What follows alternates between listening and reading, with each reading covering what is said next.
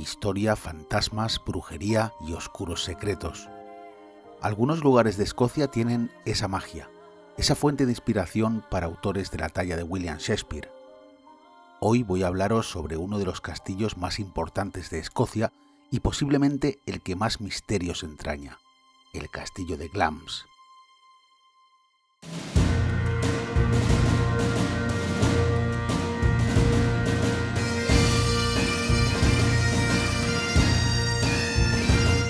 Bienvenidos a un nuevo episodio de Escocia sin Límites, vuestro podcast si queréis conocer, venir o volver a estas tierras porque Escocia es así.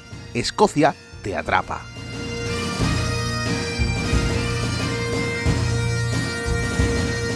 Yo soy como siempre Andrés, guía turístico y director en Mundo Escocia, donde podréis encontrar los mejores tours, circuitos y excursiones desde Edimburgo. Así que ya lo sabéis, mundoescocia.com.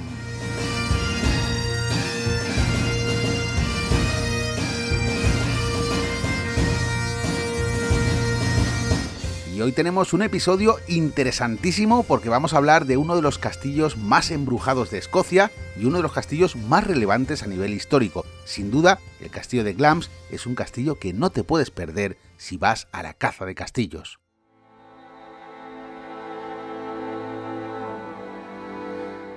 Glams se ubica en la zona de Angus.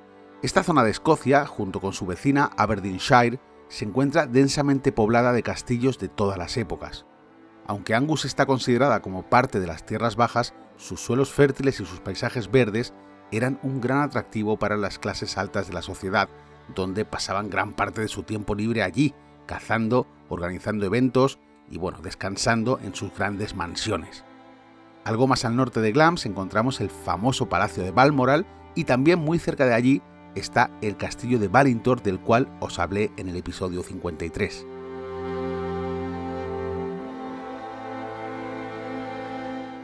Donde hoy se encuentra el castillo, en el siglo XI ya existía un coto de caza con un pequeño refugio hecho de madera y allí los cazadores se resguardaban de las inclemencias meteorológicas, pero es en el siglo XIV, en el año 1371, cuando Roberto II de Escocia, el nieto de Robert de Bruce, va a ceder esos terrenos a la familia Lyon, que va a ser la propietaria del castillo, la propietaria de todos los terrenos hasta día de hoy.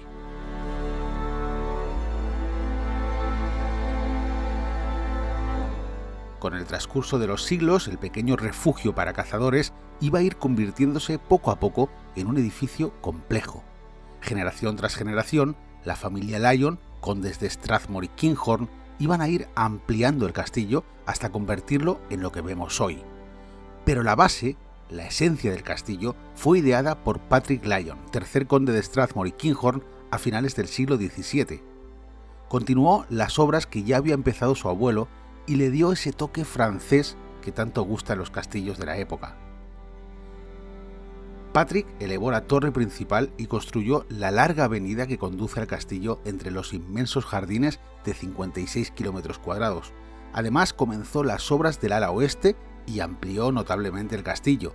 A pesar de su diseño brillante, Patrick dejó constancia en su diario de ese arrepentimiento de no haber consultado con un arquitecto para llevar a cabo el diseño y la obra del castillo. Incluso pidió perdón por los posibles fallos que pudiera tener. Hoy en día, Glamis, paradójicamente, es uno de los castillos más admirados de Reino Unido por su arquitectura y por su originalidad.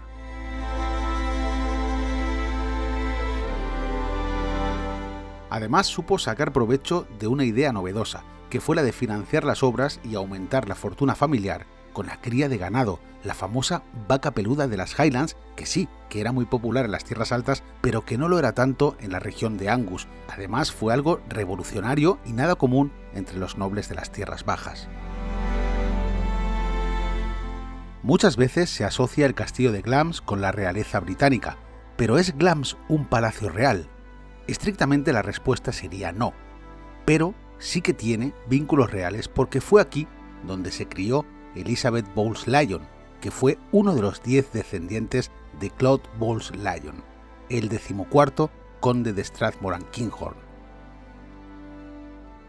Esa niña, nacida en 1900, crecería y sería la esposa del rey Jorge VI, convirtiéndose así en reina consorte de Inglaterra y madre de la reina Isabel II. Glams fue la residencia de soltera de la reina madre. Además, este castillo también fue testigo del nacimiento de la princesa Margarita, hermana pequeña de la reina. Su Alteza Real Margarita falleció en 2002. A nivel literario, William Shakespeare encontró en el castillo de Clams la inspiración necesaria para su obra Macbeth. La leyenda dice que Malcolm, el abuelo de Macbeth, fue asesinado aquí en el siglo XI. El rey Malcolm en realidad murió en Glams, pero no hay constancia alguna de que fuese asesinado. En el libro, Macbeth mata a su primo hermano, el rey Duncan, para apoderarse del trono de Escocia. El supuesto escenario de ese crimen es una de las habitaciones del castillo conocida como el Salón de Duncan. La versión histórica es bastante distinta al drama de Shakespeare, ya que Macbeth efectivamente luchó a muerte contra Duncan en el año 1040, pero fue en la región de Moray, bastante más al norte, muy lejos de la zona de Angus.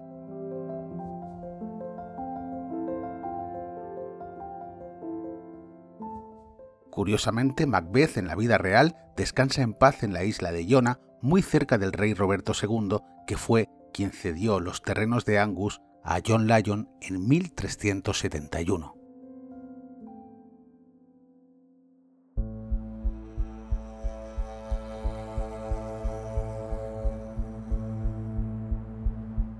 A pesar de la historia que hay entre sus muros, uno de los atractivos turísticos de este castillo son sus leyendas.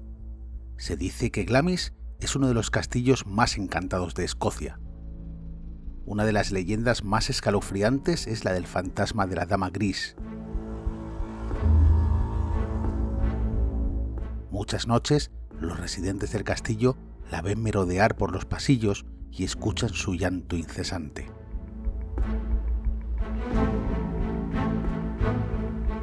Pero toda leyenda tiene un origen, y este se remonta al primer tercio del siglo XVI. En esa época, la familia Douglas se está convirtiendo en una de las familias más poderosas de Escocia. Esto coincide plenamente con el reinado de la casa Estuardo. Jacobo V se convierte en rey con solo un año de edad cuando su padre muere en la batalla de Floddenfield en septiembre de 1513. Al ser tan solo un bebé, la regencia del trono recae sobre su madre, Margarita Tudor, abuela paterna de María Estuardo y clave en su derecho al trono inglés años después. En 1514 Margarita vuelve a casarse con Archibald Douglas y los nobles escoceses la empujan a abandonar la regencia en favor del duque de Albany, también de la casa Estuardo, pero cuando estalla la guerra entre Inglaterra y Francia, el que toma el mando político en Escocia es precisamente Archibald Douglas, padrastro del joven Jacobo V. Expulsa al duque de Albany y recluye a Jacobo V en el castillo de Edimburgo, hasta que es la propia Margarita Tudor quien toma cartas en el asunto, se divorcia de Douglas, libera a su hijo y con alianzas de los nobles le da a Jacobo las riendas de Escocia en 1528. En ese momento, el rey tiene solo 16 años.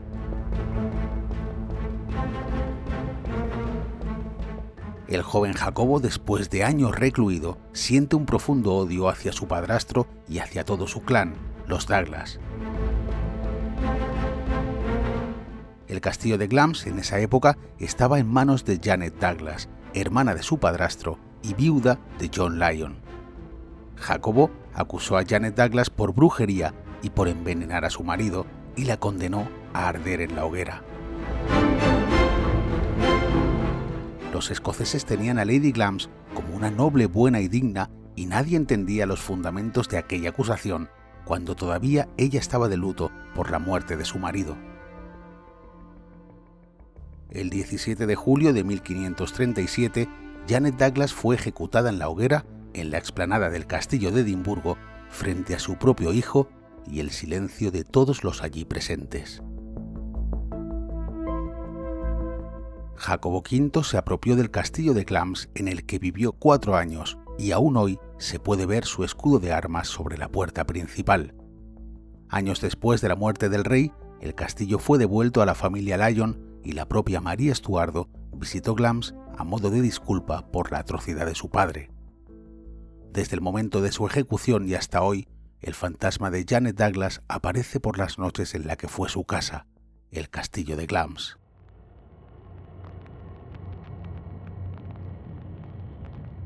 Existe una habitación oculta en las mazmorras, tapiada. Muchos mitos y leyendas se escuchan en torno a esta habitación. Se dice que hace siglos un cruel conde aficionado al juego y a las apuestas organizaba partidas de cartas en esta habitación secreta. Una noche de sábado, el conde y otros nobles jugaban y apostaban. Poco antes de la medianoche, un sirviente entró para alertarles de que pronto sería domingo, ya que apostar en domingo era sacrilegio según las creencias católicas. Pero el conde no prestó la menor atención y siguió con la partida.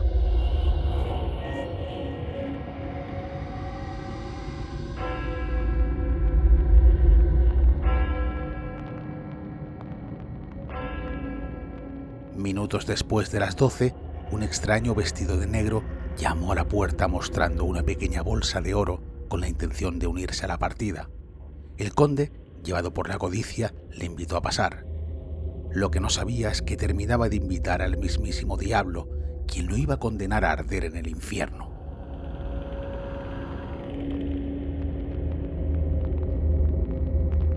Algunas noches en el castillo aún resuenan los ecos del conde ardiendo y gritando, mientras el diablo ríe a carcajadas.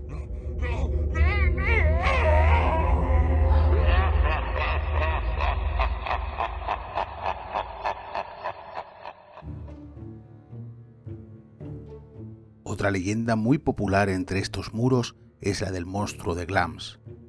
Según la versión oficial, Thomas Bowles Lyon murió el mismo día en que nació, el 21 de octubre de 1821, pero hay quienes aseguran que no fue así. Según algunas versiones, el niño nació con tales deformidades que sus padres, los tatarabuelos de Isabel II, se vieron obligados a encerrarlo en las mazmorras de por vida y ocultarlo al mundo.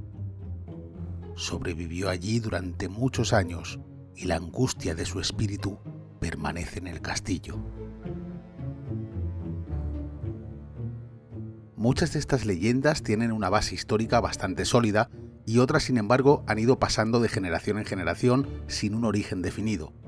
Se dice que al principio la familia Lyon, después la familia Bowes Lyon, cuando se unieron esta familia inglesa con la familia Lyon en Escocia, pues bueno, se han acostumbrado a estas presencias paranormales y a menudo restan importancia a todas estas historias.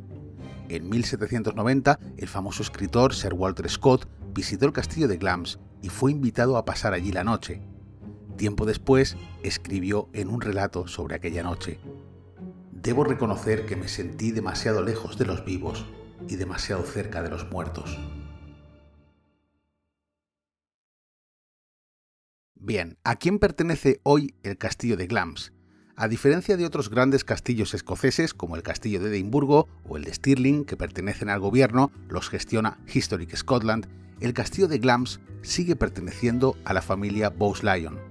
Para ser exacto, el propietario es Simon Patrick Bowes-Lyon, decimonoveno conde de Strathmore y Kinghorn, y ojo a su currículum porque también es decimoséptimo vizconde de Lyon, decimonoveno Lord Glams señor de Sidlow y séptimo barón de Bowes. Es el hijo mayor del decimoctavo conde de Strathmore y señor de Glams. Tiene 36 años y, lógicamente, es el primo lejano de la reina Isabel II. Seguramente os imagináis a un noble moderno del siglo XXI, pero ahora os leo el otro currículum que tiene. El Lord Glams actual es un habitual de la prensa escocesa por sus grandes y épicas hazañas. En 2010 fue condenado por exceso de velocidad por conducir su moto a más de 160 km por hora cuando el límite en ese tramo era solo de 90. En junio de 2020, en pleno confinamiento por el COVID, lo cazaron a 200 millas de su residencia, el castillo de Glams, y se excusó diciendo que había salido a comprar el periódico. Hubiese sido más creíble la versión, señor agente, veo fantasmas en los pasillos y necesitaba salir. La cosa ya pasó a mayores en 2021, donde fue acusado por agresión sexual durante un acto promocional en el castillo de Glams. Intentó forzar a una mujer de 26 años y después de ser denunciado se declaró culpable y ha pasado cinco meses en prisión.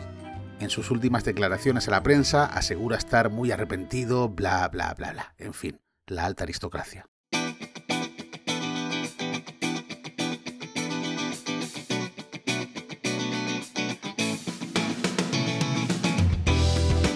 Bueno, pues conde aparte, si no conocéis el castillo, no puedo hacer otra cosa que recomendaros que lo visitéis por su historia, por sus leyendas, por su arquitectura, por todo. Es una visita altamente recomendable, además se puede visitar por dentro, la entrada son 12.50 y os digo que merece muchísimo la pena. Y pasamos rápidamente a nuestra sección del programa Escocia te atrapa.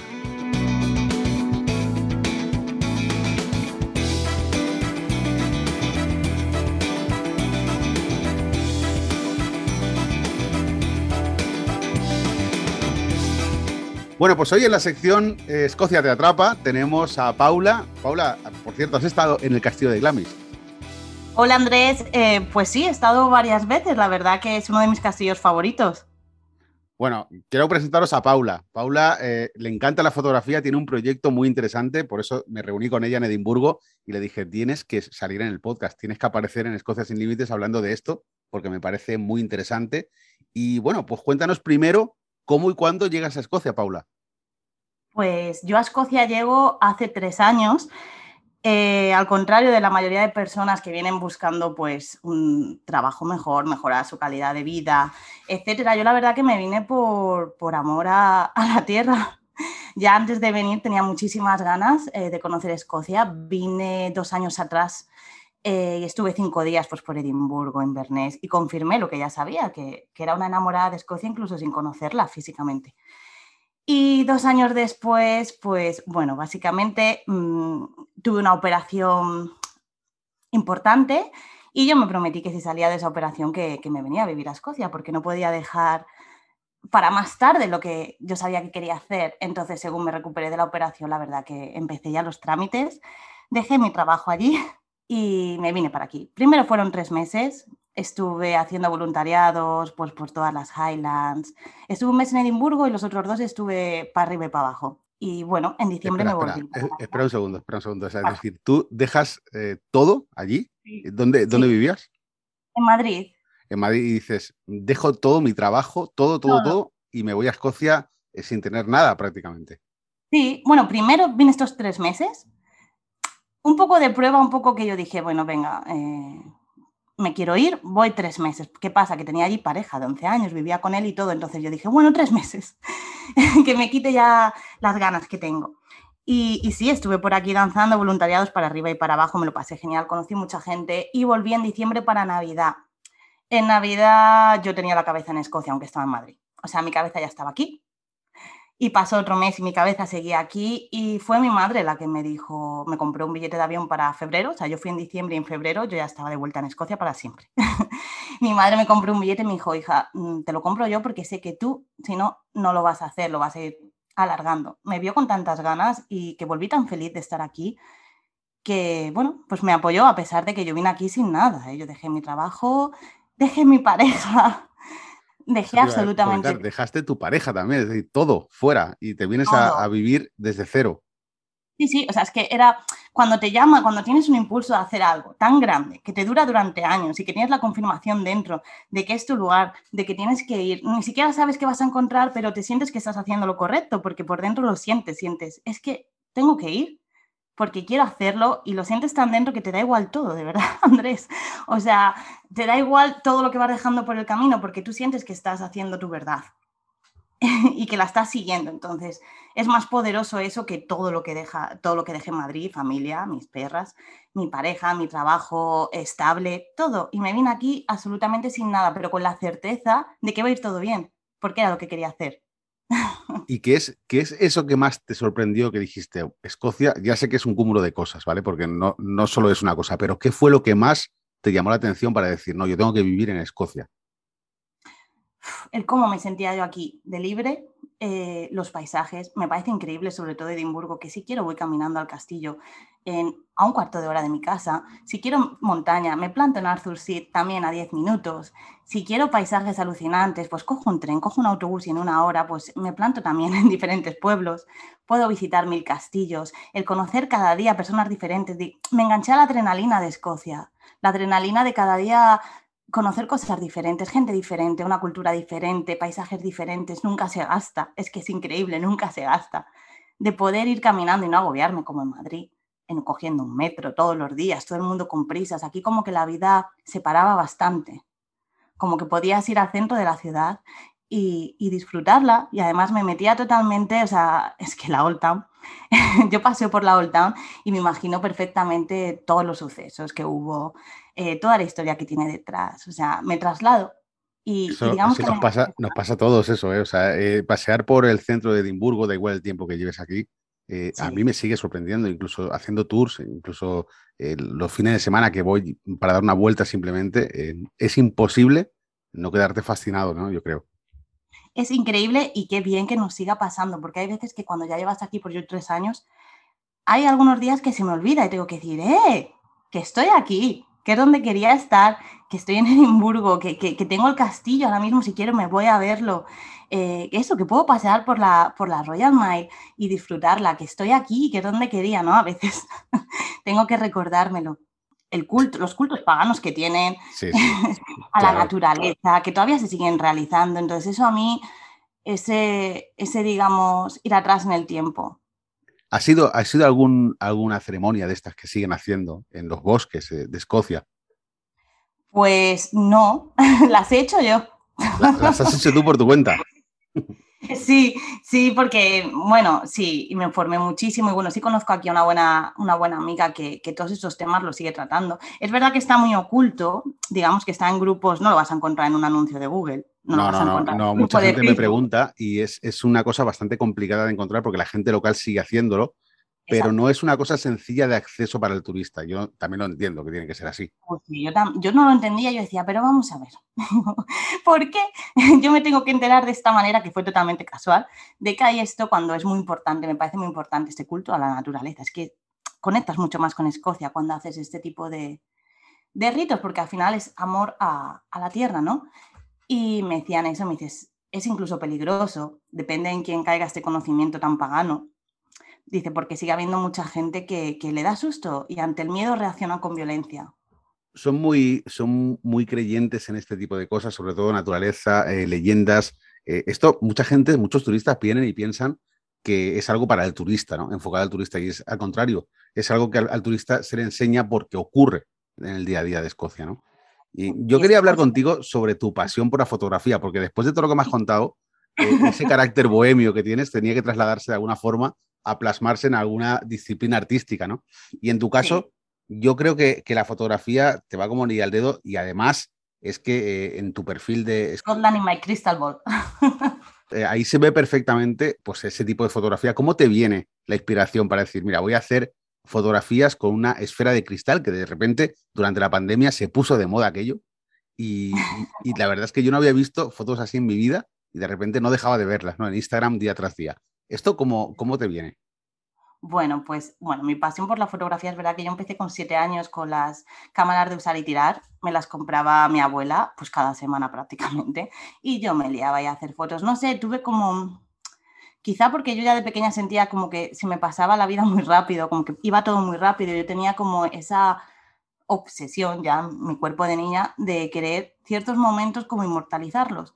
Entonces yo me dedicaba con esta cámara a hacer fotos a toda mi familia y a todo el mundo. De hecho, oh, es que esto es muy curioso. Eh, justo antes de que muriera mi bisabuela, o sea, estábamos en la casa familiar y me acuerdo que mi bisabuela se sentó y dijo, bueno, ahora que estoy en mi casa, que me lleve Dios cuando quiera. Y yo cogí y le hice la última foto que hay de ella, eh, que está junto con mi abuela y junto con, con, su hermana. Y esa foto, de hecho, ahora mi familia, pues la verdad que la tienen todos. Y ahí como que me reafirmé en lo de inmortalizar momentos, ¿no? No esperar. Entonces empecé muy chiquitita, eh, siempre me gustó hacer fotos, ver las cosas desde otro ángulo. Y fue ya, digamos, cuando tenía 20 años, pues mi padrastro empezó también él a interesarse por la fotografía. Entonces, nada, nos apuntamos juntos a varios cursos. Él siguió formándose muchísimo, él tiró por el tema de fotografía de aviones, aeronáutica, etc. Él se formó muchísimo más, pero siempre estuvimos mano a mano con la fotografía, ¿no?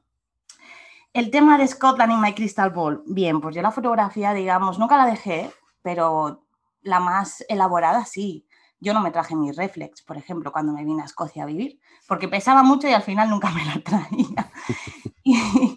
y, bueno, pues no me la traje nunca hasta que, bueno, nos pilló la pandemia a todos y el año pasado, pues justo hace un año, en noviembre del año pasado, pues mi padrazo cogió COVID, eh, empezó a ponerse cada vez más malito. Mm, a mí me pilló, fue la peor de las situaciones porque mi familia estaba con COVID, entonces no podían ir al hospital a verlo. Él estaba ingresado muy, muy, muy mal. Mi abuela estaba en Galicia, yo estaba aquí en Escocia, no había vuelos, eh, aún no había vacunas, entonces estábamos todos bastante... Complicada porque además no se podía viajar, eh, tú tampoco podías ir, ellos no podían venir y bueno... Claro. Pues, Nada, imposible. Además, que aunque hubiera ido, Andrés, aunque hubiera ido allí a mi casa, es que no podía quedarme en ningún sitio porque toda mi familia estaba con COVID. Mi madre, mis hermanos. Entonces, era la peor de las situaciones, la verdad, que yo me acuerdo que decía, por favor, que no pase ahora, porque es que no podemos ir ninguno. Bueno, pues, pues pasó lo inevitable. Al final, mi padrazo falleció y yo me tuve que quedar aquí en Edimburgo un mes más hasta que pude coger un vuelo. Eh, ese mes, pues a mí la verdad que yo me sentí refugiada en Edimburgo. Eh, fue mi bálsamo, ¿no? Yo pues eso, daba mis paseos por la Royal Mile, estaba totalmente vacía, si te acuerdas, en la pandemia estuvimos totalmente vacíos. Sí, sí, sí, era salir a la calle y no, no había un alma y bueno, creo que pasaba en todas partes, ¿no? En, en tema de restricciones, en Escocia también estuvimos pues, prácticamente como en España. Lo que ocurre es que aquí sí que te permitían salir a la calle a dar un paseo, pero aún así la gente no, no frecuentaba la Royal Mile, el Princess Street estaba prácticamente vacío. Y fue una época rara, acostumbrado a ver Edimburgo siempre lleno, pues fue una época bastante rara, ya no por el turismo, sino porque la gente local tampoco salía demasiado. Yo, pero yo lo disfruté, es decir, yo disfruté mis paseos ya te digo, a solas, pues por la Royal Mile, por, por aquí, muchos paseos ¿no? en solitario y con todo calmo, que me dieron muchísima paz, la verdad, porque si no, no hubiera aguantado aquí un mes esperando eh, con toda la tristeza y demás. Es verdad que tuve mucho apoyo también aquí de toda la comunidad española. Somos muy grandes y es verdad que nos apoyamos muchísimo, pero sí fue un mes complicado. Entonces, nada, al mes volví a España y yo me encontré pues con que mi padrastro ya no estaba. O sea, fue un gran golpe porque yo pasé de haberle visto en, verano a llegar y encontrarme pues sus pertenencias, no, su esencia, pero no encontrarme con él. Y no me había podido despedir, o sea, había sido imposible porque no se podía, ni siquiera una videollamada porque él ya estaba sedado, eh, no pudo ser. Entonces yo llegué lo que me encuentro es su equipo de fotos y según lo vi, pues obviamente me emocioné estuve con mi madre ayudando pues, a colocar sus cosas y demás, y encontré la fotoball, que es una bolita de cristal, así grande, pues como una bola de cristal de las videntes, la verdad, pero... Sí, sí, perdona mi, ignorancia, porque yo nunca y nunca había visto este tipo de bolas para hacer fotografía, pero te digo una cosa también, no es extraño porque yo de fotografía no tengo ni idea. Entonces, eh, ¿nos puedes explicar un poco, esto es una tendencia o es...? Se ha puesto de moda ahora, pero lleva muchos años en verdad, ¿eh? Pero sí se ha puesto ahora de moda, que he visto que además hay varias empresas que se dedican solo a fabricarlas de distintos tamaños. Al final es una lente más en fotografía, es una lente, actúa de lente, ¿no? Y pues esta me la encontré ahí, yo no sabía ni qué hacer con ella porque yo nunca las había utilizado. La vi bien grande además y pesada. Y le dije, mamá, yo me la llevo. Y me dije, madre, ¿pero qué vas a hacer con ella? ¿Cómo te la vas a llevar en la maleta? ¿Qué vas a hacer con ella en Edimburgo? Y digo, no lo sé, pero me la llevo. O sea, la cogí por apego. Más que nada dije, me llevo algo de él, que me llevo que, pues me metí la bola. y me traje mi cámara. O sea, la cogiste sin, pensar siquiera eh, lo que ibas a hacer después con ella, simplemente fue como recuerdo. Exacto, con, por apego y cariño dije, yo me llevo algo, pues me llevo esto. Nada, pues la metí en la maleta que pesaba un quintal y me la traje. Y cuando llegué, pues vine al en enero ya estaba aquí. Y pues al final, cuando, cuando ya has pasado con tu familia, al final te da el bajón después, ¿no? O sea, para mí el duelo no vino según falleció mi padrastro, vino después, cuando volví de España y me vi aquí sola otra vez. Y ahí fue cuando dije, vale, eh, a ver qué hacemos ahora. Entonces, pues un día pues estaba así triste, estaba pensando en él y cogí la bola, me bajé aquí a The Shore y con el móvil pues empecé a hacer fotos con la bola, buscando encuadres, pues un poco a juguetear con ella y vi que me sentía mucho mejor cuando volví a casa. Digamos que esa, esa tristeza o esa ansiedad se me había pasado, ¿no?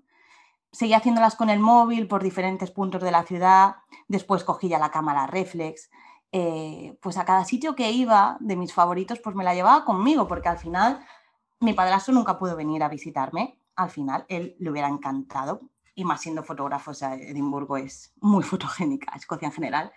Entonces, yo digamos que sin quererlo, inconscientemente, empecé a ir por todos aquellos lugares que a mí me gustaban o que eran mis favoritos y a hacer fotos con la bola, ¿no? Un poco como, como en homenaje a él. Y lo fascinante de esto es que cada vez que iba con la bola y hacía mis fotos y luego las editaba, me encontraba muchísimo mejor mitigaba muchísimo la pena y la transformaba en amor. ¿no? Al final me venía el recuerdo de él de forma bonita. Esto es al final hacer alquimia. Andrés, no, no, está bien, eh, está bien porque además eh, te puedo decir, las, las fotografías que, tienes en el perfil de Scotland y My Crystal Ball en Instagram eh, muestran prácticamente, ya no solo Edimburgo, también hay otros lugares de Escocia, pero las vistas de Edimburgo vacía por pandemia y, tienes pues eh, fotografías con nieve que, quedan muy bien en Edimburgo. Los encuadres son fantásticos porque hay una cosa que yo soy incapaz de ver, que es lo que te he comentado alguna vez, ¿no? Que, que a lo mejor estás viendo un charco y de repente en ese charco hay una fotografía tremenda. Pues yo soy incapaz de ver esas cosas, pero tú sí que aquí lo sacas todo perfectamente, porque realmente parece que, es una foto más, es decir, un lugar más, pero la fotografía, el encuadre, lo que sea, ¿no? La verdad es que no tengo ni idea de fotografía, pero eh, es impresionante. Los resultados de, las fotografías que haces me encantan. Es que, ¿sabes qué pasa? Es que al final, o sea, el dolor es creativo y eso es así. Por eso te digo lo de hacer alquimia. Eh, al final, cuando tienes un golpe tan gordo, empiezas a ver las cosas simples de la vida. Simples, te digo, pues eso, como ver una hoja cayendo y encontrarle la belleza ahí. De ver cómo, cómo el árbol se deshace de sus hojas, ¿no? Que podíamos llevarlo a cómo nos deshacemos nosotros de cosas que ya no nos sirven, que ya están secas. Eh, pues ves en el charco un reflejo y también dices, joder, qué bonito. Eh, es una pena que nos tengan que suceder cosas trascendentales para que veamos esto, pero es verdad que es una pena, pero sí es hacer alquimia, ¿no? Al final cuando recibimos un golpe es como cuando estamos enamorados, en nuestro cuerpo entra una bola, digamos, de energía, una bola de amor. ¿Y qué hacemos con eso? Damos amor, ¿no? Lo transmitimos. Cuando nos entra el dolor, en este caso, que también entra como una bola de energía a nuestro cuerpo, pues también hay que sacarlo afuera, porque si no, es veneno. Es veneno que al final va a hacer que ni nos queramos levantar un día. Entonces, la forma mía de sacar todo eso y que todo el mundo podemos hacer es a través de la creatividad. Somos personas creativas, todos, todos podemos crear. Entonces yo dije, bueno, tengo esto aquí dentro ahora. Ha entrado en mi cuerpo ahora un dolor inmenso. ¿Qué hago con él? Voy a intentar sacarlo afuera y lo voy a sacar de forma bonita. Entonces fue mi forma, digamos, de, sacar todo lo que yo sentía, pero con amor. Bueno, Paula, ¿y tienes pensado eh, hacer algún tipo de exposición o algo de estas fotografías? Porque creo que comentamos algo sobre esto, pero no sé cómo, cómo llevas el tema.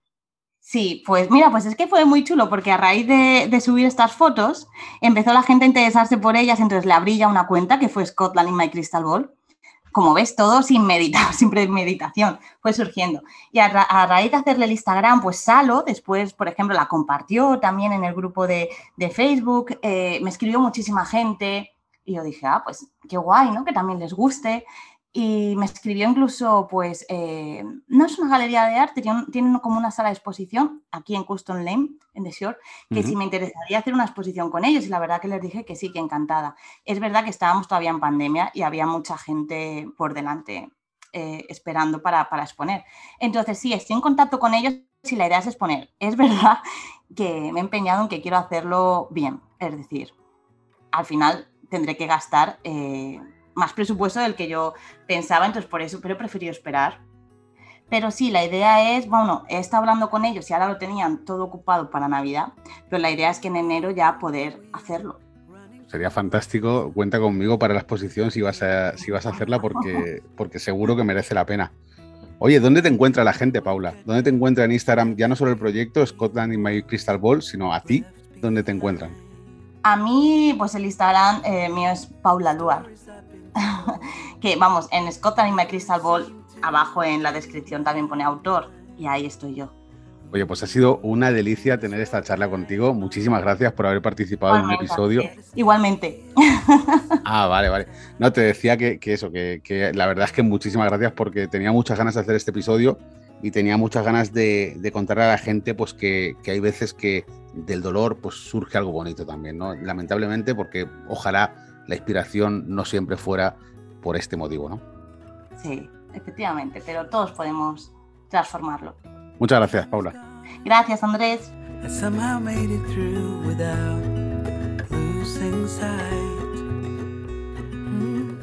And I still wonder where you are and if you found a way out from the dark. The stories I've been told, never seem to leave my mind. Mm, and this road that I am on, I gotta stay here for some time. Bien, y esto ha sido todo por hoy. No me cansaré nunca de deciros que muchísimas gracias por vuestras valoraciones de 5 estrellas en Google, en Apple Podcast, en Evox, en todas las plataformas, porque todo esto es gracias a vosotros, también a los miembros y a los socios del programa y a todos aquellos que estáis pensando en visitar Escocia y estáis pasándoos por mundoescocia.com. Gracias a todos, de verdad. Nos escuchamos en el próximo episodio aquí en Escocia sin Límites. Hasta luego.